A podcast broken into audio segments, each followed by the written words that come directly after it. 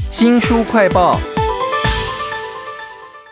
在今天之前，我从来没有听过这句话哈。桃园的杨梅呢有三怪，就是男的不婚，女的不嫁，家里养鹅舍不得杀哈。可是呢，我看到这本书的时候，我觉得另外一个很怪的地方是，几十年前就有青春期的少年。穿的非常漂亮，甚至有点妩媚哦。然后拍了一张照片，你会觉得说这是小虎队吗？书名叫做《从前从前有一家金秒写真馆》哈，吴金淼、吴金荣兄弟镜头下的杨梅故事啊，请到了作者、纪录片导演彭启源。启源导演你好。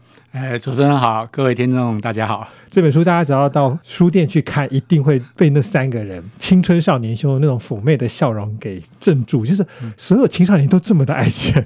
这张照片背后有什么故事？其实我那个书一开始啊，编辑也用心了啊，让我们看到他们人生最美的时候。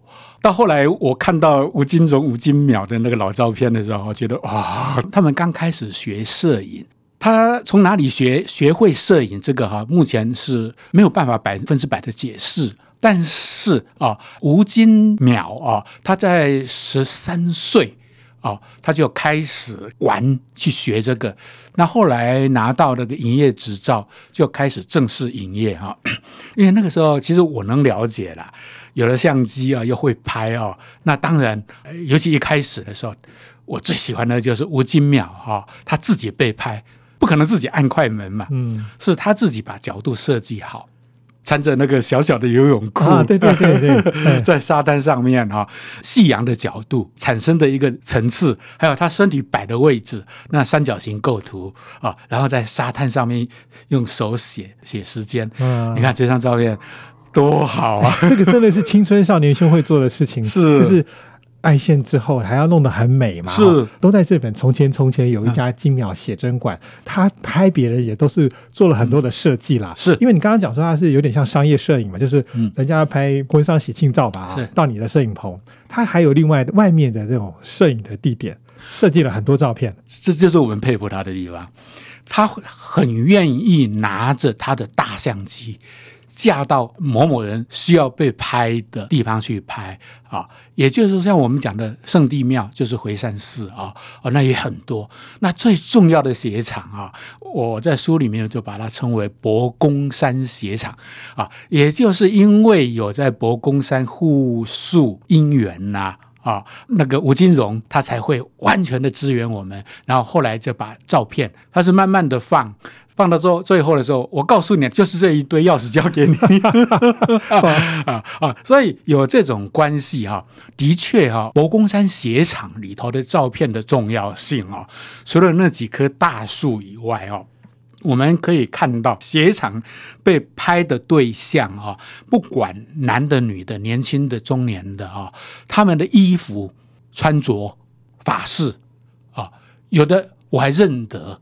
我我里面有写这个，这有一个是我同学的妈妈，那我有看过一次，你知道吗？啊，也就是说，经过吴金荣的解释啊，啊，这些人为什么穿长衫，我们也叫旗袍啊，旗袍嘛，嗯，还有发型，里面最精彩的就是有髻中头啊，在这有客家有在做发型的时候，他有卖那假发，放到真发里头啊，然后把它弄得高高的。啊，那这个真的只有客家地区有。其实我在看这本《从前从前有家金鸟写真馆》的时候，我很讶异的发现，有很多不同的时代演进啊，比如说日据时代的穿着，然后到后来就是国民政府来台，是甚至比较近代的都有，主题也是五花八门的哈。那比如说我看到里面有很多那种当年的乡绅呐，就跑去找他拍，很正经的。那可能是日本的官员也是跑来拍。是。那另外就是他还有拍到一些现在的观众应该不太能够知道说当年真的有这个东西哈，比如说日本人。可能要来文化宣传好了，要皇民化嘛哈，是是，就有日式的傀儡剧哦，他穿的衣服身还有西装在里头，是是，就觉得非常有意思哎。日式的傀儡剧啊，我真的有考证过台湾的傀儡剧啊，其实他们的道具、唱腔是台湾的哦，啊，衣服是日本的，比如说像我庄主员外啊，他会用日本的城主。啊，等等这些东西啊。啊，其实内容跟唱腔那些哈，那吴金荣就形容一句：我们客家人的特色是不会变的，永远不变的。哎，所以这些照片都有吴金荣他一张一张照片回忆他的老故事哈。我觉得这本书也是蛮奇特的，就是它不只是照片，它有你跟吴金荣的一些评注，是这些部分也蛮生动的。这本书啊，我算幸运哈啊，因为我在一九九四年跟金荣哈老先生认识。啊，他就开始透露了。所以，一九九五年的时候，我们办了《杨梅文艺季》，回首杨梅历，我有把它剪成录影带，上下两集哈。也就是一九九五年的时候，我就把吴金荣对照片的解析，《回首杨梅历》，其实我们选出来的一百一十三张照片，一张一张的请他说明。也就是这本书呢，哈，最重要的就是照片。第二个就是吴金荣，他对照片的解释啊，里面那个是谁？里面那个是谁啊？哇，竟然是我舅公 啊！竟然是我以前初中校长，他不讲我我都看不出来这样子哈。所以也就是说，在一个层次，就是我啊，跟照片里面的呢啊事情，也就是产生连结了啊。尤其习福宫哦，那他拍习福宫那个建庙的过程我不知道，但是到习福宫一民奉饭的时候，那个时候我已经就是念初中了嘛。它里头的影像拍下来的东西，对我来讲，其实就是一个很熟悉的一个场景。是书名叫做《从前从前有一家精妙写真馆》哈。那我印象最深的有一张照片呢，一个穿白色衣服的妇人坐在椅子上面，然后后面的解释，这个吴金荣就讲了说，这个叫别式哈，这个是不是只有客家才会这样做？这个我不敢保证哈，应该就是在。摄影机啊，照相机刚出来的时候，一般人家里没有啊，所以没有他的相片，只是在过世的时候才突然想到，所以那是一张过世的照片，对，别式的啊，就是我还看到很多人扶着他那个照片，大概有十几二十张啊，我选一张哈，看起来就是还算比较舒服的，有的人在扶着在那一边哈，哎哎，他那个就好像是我我快死了，我要穿寿衣在等。很特别，这个所以客家庄啊，不管婚丧喜庆，这一生要碰到的所有事情，曾经被外来的，不管是日治啦，或者是国民政府统治，都在这本《从前从前有家精妙写真馆》。因为你刚刚讲到那个喜福宫啊，就会让我想到说，其实我的家人也住在杨梅，但是我们外来真的一直觉得就是交流道而已啦。然后一个工业区，我觉得其实它是可以连接的。你有没有想过说把这些？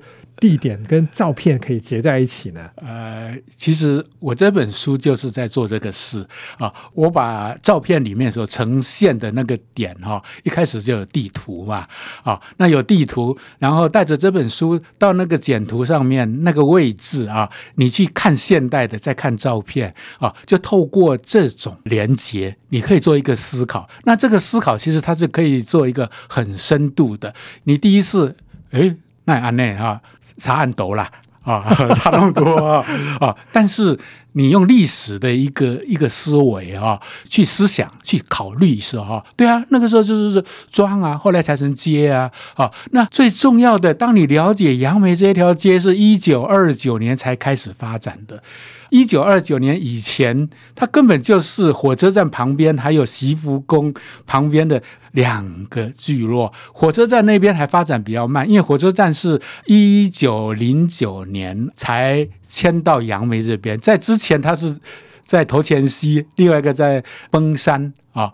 离杨梅都很远呐，那日本把它砍半以后，结合到杨梅的现在的镇公所二十年，所以那个火车站现在还在，那个站体在 现在的集集就是那个站体，就 没想到一张照片可以扯出这么多有趣的事。我们读的时候也可以随着它一直往下挖下去哈。对对对，都在这本《从前从前有一家精妙写真馆》里面还有超多有趣的，比如日本时代要宣传。的飞机舞，或者是说 杨梅有一家戏院，我看那个当年照片还蛮豪华的，但现在在哪里呢？大家来看这本书吧。从前从前有一家精妙写真馆啊，也非常谢谢作者纪录片导演彭启源为我们写了这本书，谢谢您。好，谢谢谢谢各位，也请记得帮我们新书快报按个赞、分享、留言，这些事呢都是我们在网络上面花很多时间做的哦，也需要有人帮忙。如果你有兴趣、有时间的话呢，请跟我周翔联络。新书快报，下次再会。